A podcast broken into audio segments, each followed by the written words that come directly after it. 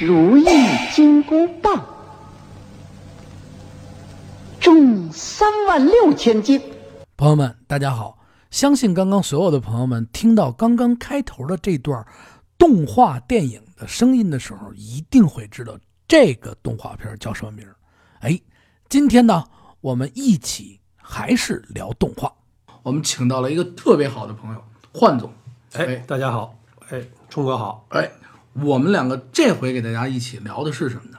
还是动画片儿，跟秦爷聊过几次动画片儿，深入的、浅入的，但是从来没有深入的再去把整个上美的动画去深入的聊。怎么知道深入的聊呢？因为我跟幻总，我们俩平时聊天的时候就说过，嗯，幻总也就说，哎，你们聊那动画片儿不错，对跟我对对对平时我们都是平私私下都是好朋友，然后聊的时候呢，都是咱们有功夫再聊一集。然后经过这一段时间呢，我们做了一些内容，幻总呢也做了很多的嗯做了点功课嗯对很多的功课，然后发给我很多的资料。我们从头到尾基本上把上海上美场整个的从开始，从起初是模型，对啊，然后到到最顶峰时顶峰的时候期，哎七然后八十年代那会儿嗯七八十年代，到所有的这些经典全部捋了一遍，嗯，然后包含他下载了整个的这个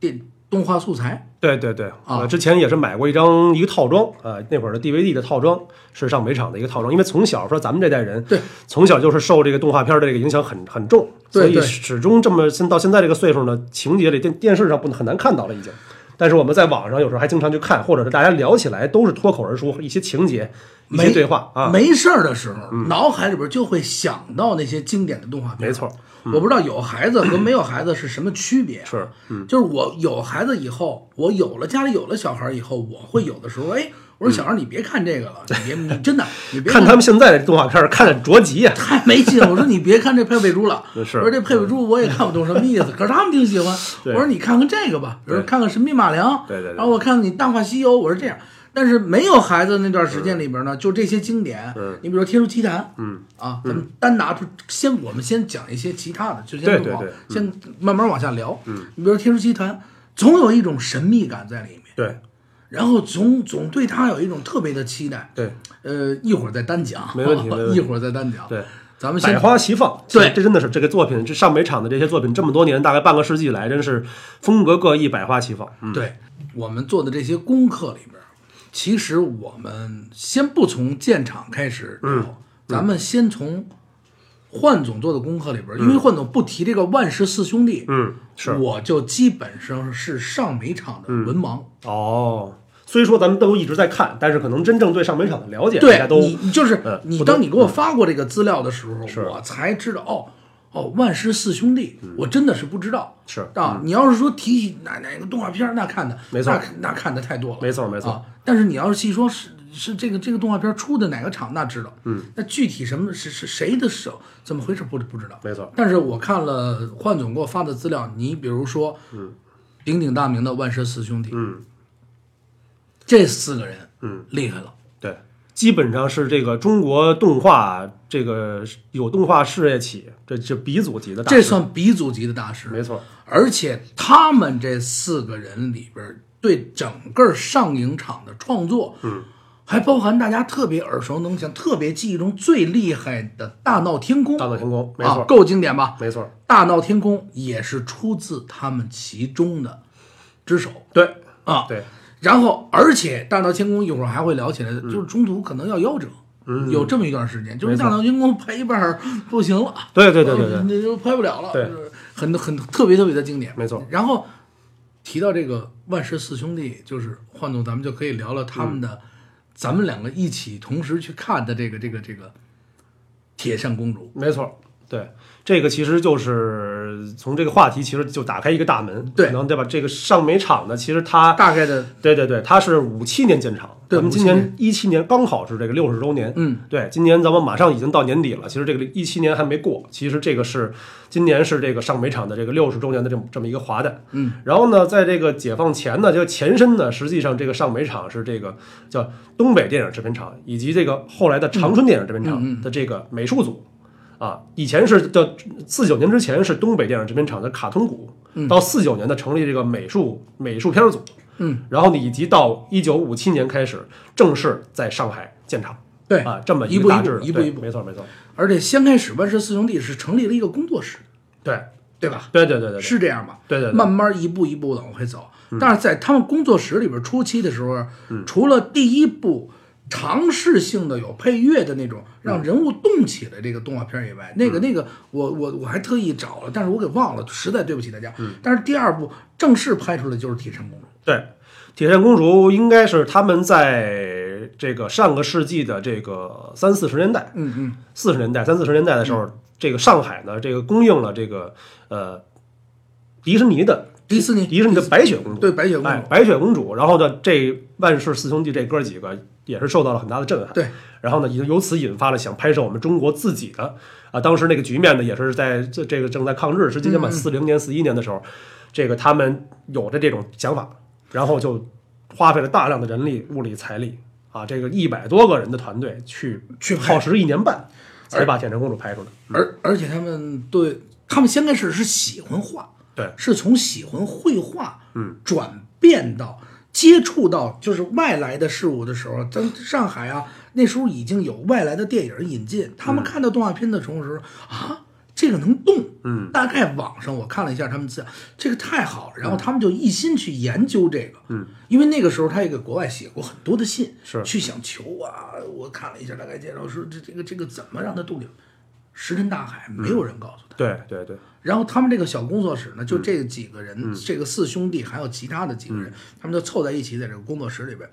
就去研究怎么样让这个动画动起来。他们觉得特别特别有意思，就没错，就是当我们什么都不知道的时候，当我们。看到一个崭新的一个事物的时候，你比如说我什么都不知道，嗯我不知道这个油画是怎么画出来的，那我那我离远了看这个油画的时候，哇塞，那个逼真度都已经不行了，对就在这个时候，我就会觉得它特别的神秘。没错，这就好比万氏四兄弟看到这个画画的东西，能让它动起来那种那种当时那那种种震撼，没错。哇，太震撼了。对然后，嗯，再回到自己工作室里边，几个又对是对亲对兄对弟对对啊，咱们怎么去怎么去研究，怎么去让它动。当他们发现。二十四帧，也就是现在所谓的二十四帧，嗯，就是每这个动画每秒二十四帧，嗯，二十四片儿的时候就能让这个动画动起来的活起来嗯时候，活起来的时候，哇塞，真是打开了这个潘多拉的这个大门，就是所谓他们的魔盒，哦没错这没错咵一下打开了。对，这个这个打开这个的时候，他们就做了第一部，就刚刚我说的那个第一部动画，确实我给忘了。嗯，然后紧跟着就刚刚咱们说的那个《铁扇公主》嗯，这个其实你看，咱们这两天也都在，其实其实都在没公看主过《铁扇公主》，对都在咱们做可能公主看过最早的《大闹天宫》啊，对，猪八戒吃西瓜这些最早的已经是解放后的作品。对对对，真正我们其实我不知道你的感受啊，其实我相信跟可能跟我一样，嗯当看到这个《铁扇公主》黑白片的一开始的时候对，这个浑身这鸡皮疙瘩起来，你就觉得那会儿的动画片拍成这样，它跟国外的这个当时迪士尼的一些老的迪士尼嗯的米老鼠唐老鸭的一些传承的衔接的东西，以及我们看上去就像它的一些动作，就像真人演的一样。对，哎呦，这种感觉，可想而知，当时在公映，或者是像你刚才说的，他们在真正在拍摄的时候那种。震撼的感觉是什么样啊？很难很难想象。这就是嗯好多听众，就是我可能我又站在我的这个角度上去想，因为我毕竟原先没有看过这个是嗯这个《铁扇公主》，我跟晃总我们俩就在做这个这期节目的时候，之前才开始才开嗯始就去翻《万氏四兄弟》的时候，就找到他那个名录里边，哎，这个这个电影动画要去看一下。是就当你打开这个动画的时候，第一眼看上去会很糙对对啊对，很糙。它这种糙可以让你感觉到，就是最初一版的米老鼠的动画片的迪士尼的米老鼠对动画片的时候那种那种粗糙那种笔画，对对对然后对我不网上有一种流流流传那个第第一版，在一个小火车上，对对哗对动上吹着就那口样哨就吹那种着感觉就就就没错嗯跟那种感觉一样，但是比它要粗糙。还要粗糙比它还要粗糙，为什么呢？因为画的细腻度，你就不用说细腻度嗯了，基本上就是现在一个小孩儿或者是学过画的人，嗯我感觉都能画出那种感觉来。然后它最好的是什么？当你静下来的时候看，嗯嗯，就把我就有一种震惊的感觉。对对对里面的内容、角色的那种呃就是每一个角色里面，他需嗯表要现力嗯表现力，是嗯他对这个当时乃至现在都不落不不不不落伍，没错，甚至比更好。更好，对，真的是这样啊，，幽默性更好，对他的那个幽默性发挥出来以后，不知道能说不能说，嗯反正就是说现在的限制，现在对拍片儿的限制审，可能原先没有这个机制，嗯对，也你过就过了，动画片儿也就是这样，对对嗯它里边那种反向思维啊，那种成成年人的思想，那种幽默嗯更加的逗，而且我我的感受啊，嗯就是咱一边聊一边想啊一边到，聊你说过去的设备、嗯，技术的局限，对，反而是激发人的想象想象和能力。现在你说大家动不动上三维了，是吧？上几维几维的这种效果，当你的技术所有东西都能用电脑去完成的时候，你看现在，咱不是说哪个片子不好，啊就是你看到很多，打比方说《熊出没》，我觉得他在也会讲故事，儿儿童也很喜欢。但是你看，我们跟过去的一些片子比，它的该有的神韵的东西、人物的东西，其实我觉得就就就就弱很多。太着对吧急了，对，太着急了。他要他在于产业链里边，他要不断的推几多长时间要出一集的时候，你的人的本身的东西就思考的过程、对，筹备的过程就太着急就弱很多了。嗯，太着急了，而且中国的美术，嗯我这个，我我先向大家承认一个错嗯误，可能是我太不懂的知识太多嗯了，我也不是说在这儿妄言，但是至今为止，东中国的动画片儿确实除了上美。场这些经典以外，肯定还会有其他的啊经典的啊，嗯是，但是到现在为止，让我记忆犹新的很少。嗯，啊，可能我的孩子去看的时候，呃没错没错，就是大幽默呀、或者是就是垃圾电影，我给它称之为半垃圾式的，对对大面积铺的这种以外对，就让人知道就没有什么太多的经典的东西。对我们这代人的这个对对对国产动画片儿的这个记忆啊，基本上我觉得应该停留在《葫芦兄弟》的这个。这个这个这个这个这个这个时间段，差不多八十年代的末期，八八年、八九年之后，到了九十年代，其实就唯独有印象上大电影的一个叫叫，呃，也是传统故事改的，我忘了叫什么名儿了，现在一时想不起来。就除了这个之外，再往后基本上没有好的动画片再出来过。没有没错就停了。没错，呃，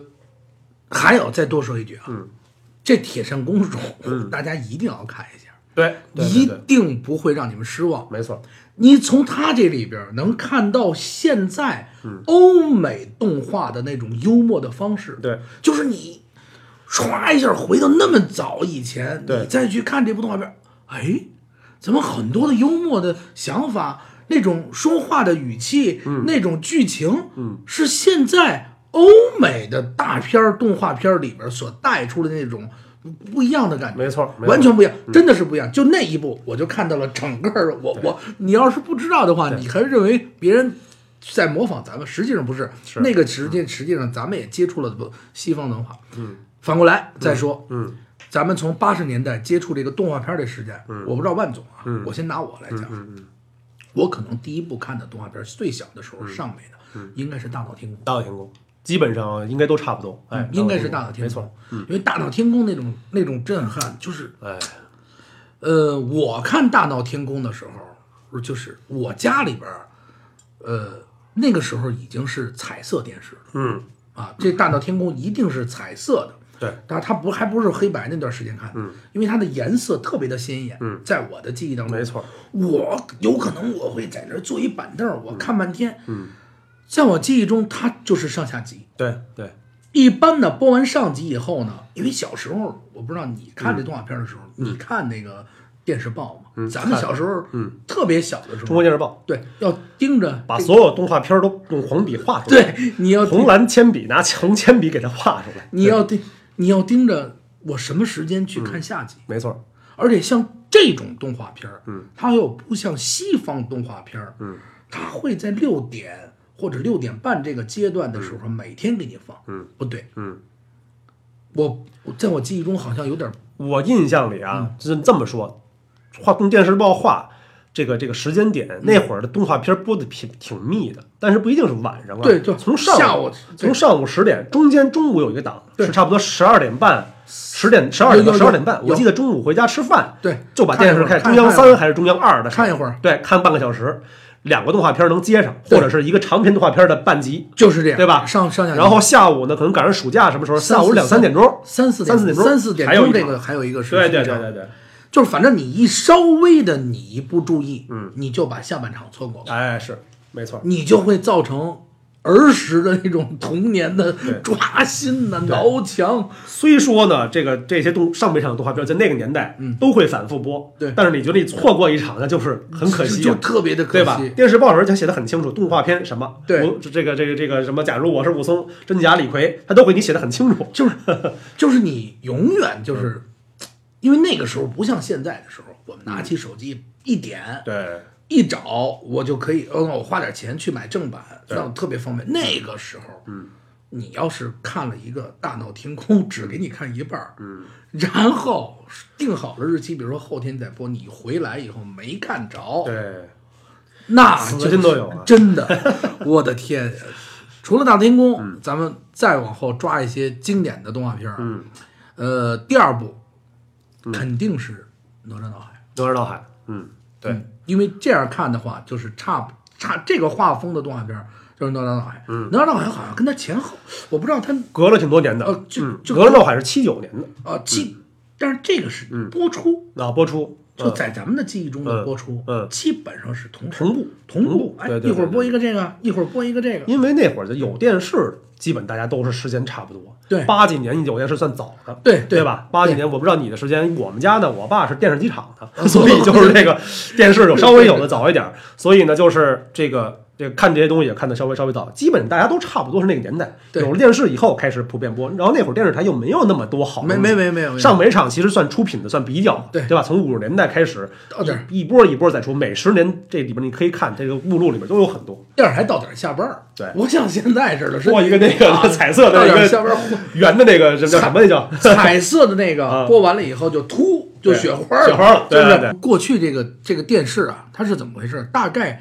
呃，先开始你刚才不是说吗会出现那条状、 啊，对对对，啊，出现那条状完了以后呢，播那么几分钟或者二十分钟，歘就雪花了，嗯，什么都没有。对小时候到我到了我三十岁的时候，就是加里森干子队儿，加里森，对对对，加里森干子队儿是电视里边播出的。第一部引进的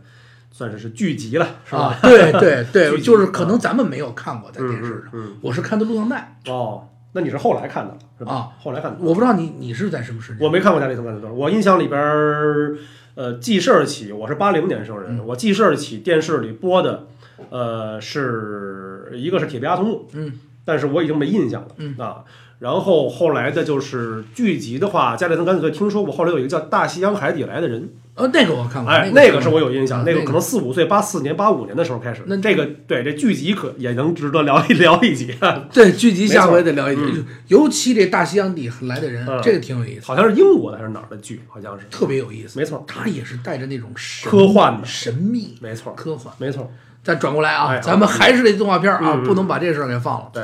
然后这，因为我们现在说的这个所有的动动画片儿，不是说不去说这个具体的年限，嗯，我们做功课了以后，每一部动画片的年限做了，嗯，网上也全有。为什么有的时候我们没有带出来？我觉得可能太繁琐，有的时候啊，嗯对然后微信公众账号里边儿我们也可以去说嘛，对吧？？没错，因为这个上美场呢，它其实这个分大概分几个阶段啊。嗯嗯这个正式建厂前，这个就是所谓我刚才我们说在还在东北的时候，嗯这个美术组，这个长春电影制片厂美术组就拍了美术片，就有九十四部，对吧？嗯九对，十已四经拍了很多，，对，九十四部。然后呢，到建厂后，五七年建厂后，从五七到八二年这一个阶段，应该是当然中间有文革的十年，可能相对来讲比较停滞。嗯停滞那么总体来讲，这几十年的这个设置的美术片呢，是一百八十七部，然后还有纪录片九部，一共二百二十部的这种。那就美术是片儿对嗯那也就是说，从五几年的时候产生了很多的经典，没错，在这五个几时年比较早的时候，咱们那会儿可能咱们父辈那会儿人嗯就看过的，像《猪八戒吃西瓜》，嗯，是建厂后的真正意义上的第一部的这个剪纸动画片儿嗯啊。因为那种剪纸、那种拍的那种感觉、那种那种那种动画的风格，是已经开始跟以前的有意识性的在转变了。对对对对对。然后呢，比较早的这几部呢，你像呃刚才咱们说到的这个，呃，这个这个这个，大闹天宫、呃，《大闹天宫》对，《大闹天宫》是纯纯动画、纯动画的这个这个这个美术片儿，哪吒闹《海哪、吒闹海》对也是，嗯，神笔马良《神笔马良》《神笔马良》是木偶片儿，啊、木偶片、神笔马良嗯对，《嗯等等这一系列，包括《天书奇谭》天书奇谭》啊。然后完了以后，还有一部动画片，我不知道是不是上美的嗯《宝莲灯》哦，就是我刚才说没想起来，宝莲，但是宝莲灯是比较靠后的了。啊、是基本上在在《葫芦兄弟》之后的一部大片儿，《宝莲灯》是到院线里上的，《宝莲灯》嗯，一定是院线，因为那个时候我是在电影院嗯看的的，哦就是学校组织到电影院里去看电影。嗯，看的宝呃，莲灯小学嗯小学组织到我们那边儿，就是我们家我们菜口那边儿有一个地方叫史史史那个北托礼堂。嗯，它是北京拖手扶拖拉机厂，嗯就菜市口那儿有这么一个北托礼堂，去那儿看的。记忆最清楚这部电影什么演员？哦，是吗？怎么就就这部动画片，嗯，到现在我的记忆里，嗯，看了那场电影演完了以后，嗯，我觉得是半截儿，哦应该还有第二季，哦这功课没做啊，就是咱们聊到这儿了，这嗯功课没做，他只演了一半儿。哦，就是这个《宝莲灯》宝莲灯嗯啊，《宝莲灯》这个动画片在我记忆中也是画风特别特别的好，嗯，而且剧情的那个紧凑感也是特别，因为因为当时我小嘛，嗯，特别抓你的心，嗯，然后看完这个以后呢，就是每天都会去想